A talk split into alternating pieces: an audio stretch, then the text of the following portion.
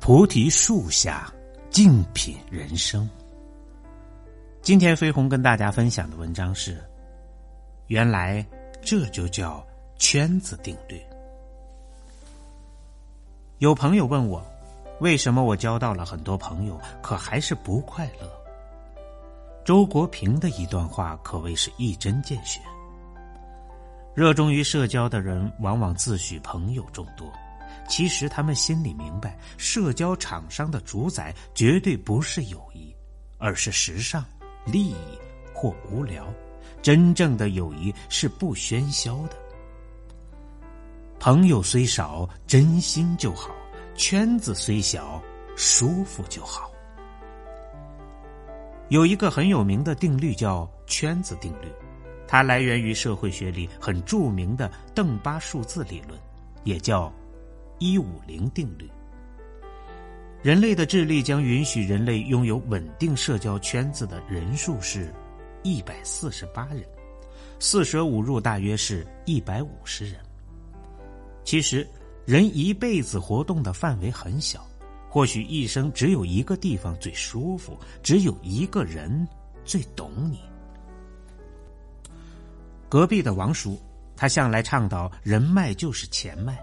为人精明，喜欢社交，在朋友圈经常晒各种高大上的酒局，大致内容就是今天又认识了这个老总，明天又认识了那个大款。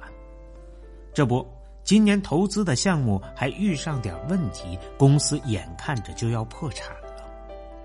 可王叔非常自信的说：“我手里是还有几个不错的项目，到时候找我兄弟们谈合作，让他们帮忙融资。”不然给我几个单子，这点困难不算啥。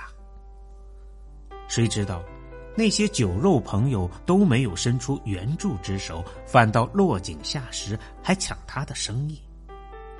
加上经常无节制的喝酒聚会，身体早就有了各种毛病。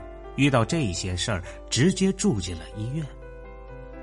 最后，还是他的家人和鲜少联系的几个老同学主动借钱给他。帮他保住了公司。平时很多人羡慕他的社交能力，可到了关键时刻才发现，根本没几个人把他当回事儿。这让我想到热播剧《欢乐颂》里的女主角之一樊胜美。她也热衷于参加各种上流人士的酒会晚宴，总想在酒会上认识有钱人，来改变自己的命运。可后来。家里真的出了大事，他低声下气去哀求那些人帮助时，要么被婉拒，要么不接他电话。而帮助他的那几个朋友，都不用他去开口。人生在世，锦上添花的人有很多，然而雪中送炭的人却只有那么几个。随着年龄的增长，我们身边的人越来越少，并不是我们失去了一些朋友。而是我们懂得了什么才是真正的朋友，谁才是那个值得你真心相待的人。李嘉诚曾说：“在你还没有足够强大、足够优秀时，先别花太多宝贵的时间去社交，参加各种各样的聚会，应多花点时间读书，提高专业技能，多见见你的客户，放弃那些无用的社交。”提升自己，你的世界才能更大。因为真正强大的人，从来不需要迎合别人的喜好，委屈自己跟别人搞好关系。比起低质量的社交，他们更享受高质量的独处。朋友镜子就是如此。毕业时没有被向往的公司录用，只好去了一家小规模设计公司。同学们笑话镜子不爱社交，那些饭局从不参加，这下只能靠自己辛苦找工作了。因为没日没夜的设计画图，全身心的投入工作后，他忘掉了辞职的念头，工作越干越有趣。他依然不乱混圈子，业余时间锻炼身体，学习专业设计。当他变得更加努力，渐渐的设计成果就显露出来了。由于在公司干得不错，不到一年，镜子就从设计师助理升职成为了独立的设计师，人生也开始向好的方面转变。那些老同学开始羡慕镜子，因为他们大多还在摸索事业的道路上，而镜子年纪轻轻就找到自己的事业方向，发展的还不错。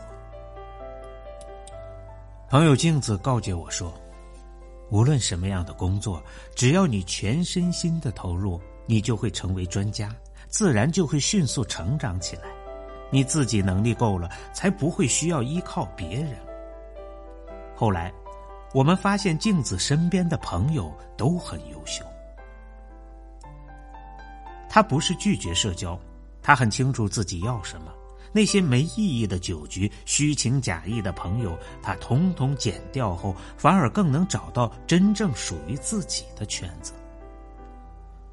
关于圈子，它是一种选择，而不是被迫的，更是自己主动选择的一种生活方式。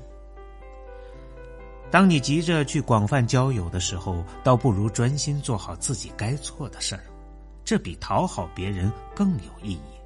毕竟，你不可能靠无用的社交混进那个本不属于你的圈子。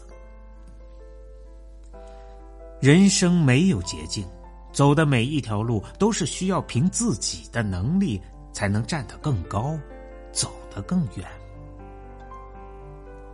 周国平曾说过：“我心目中的朋友，既非泛泛之交的熟人，也不必是心心相印的恋人。”程度，当在两者之间。人生是一条漫长的路，我们会遇到很多人，但不是谁都能成为真正的朋友。所以，希望你的圈子里能少几个酒肉朋友，多几个良师益友，找到真正属于自己的圈子。愿你我都能拥有简单的生活、舒服的圈子、真心的朋友，这便是最幸福的生活。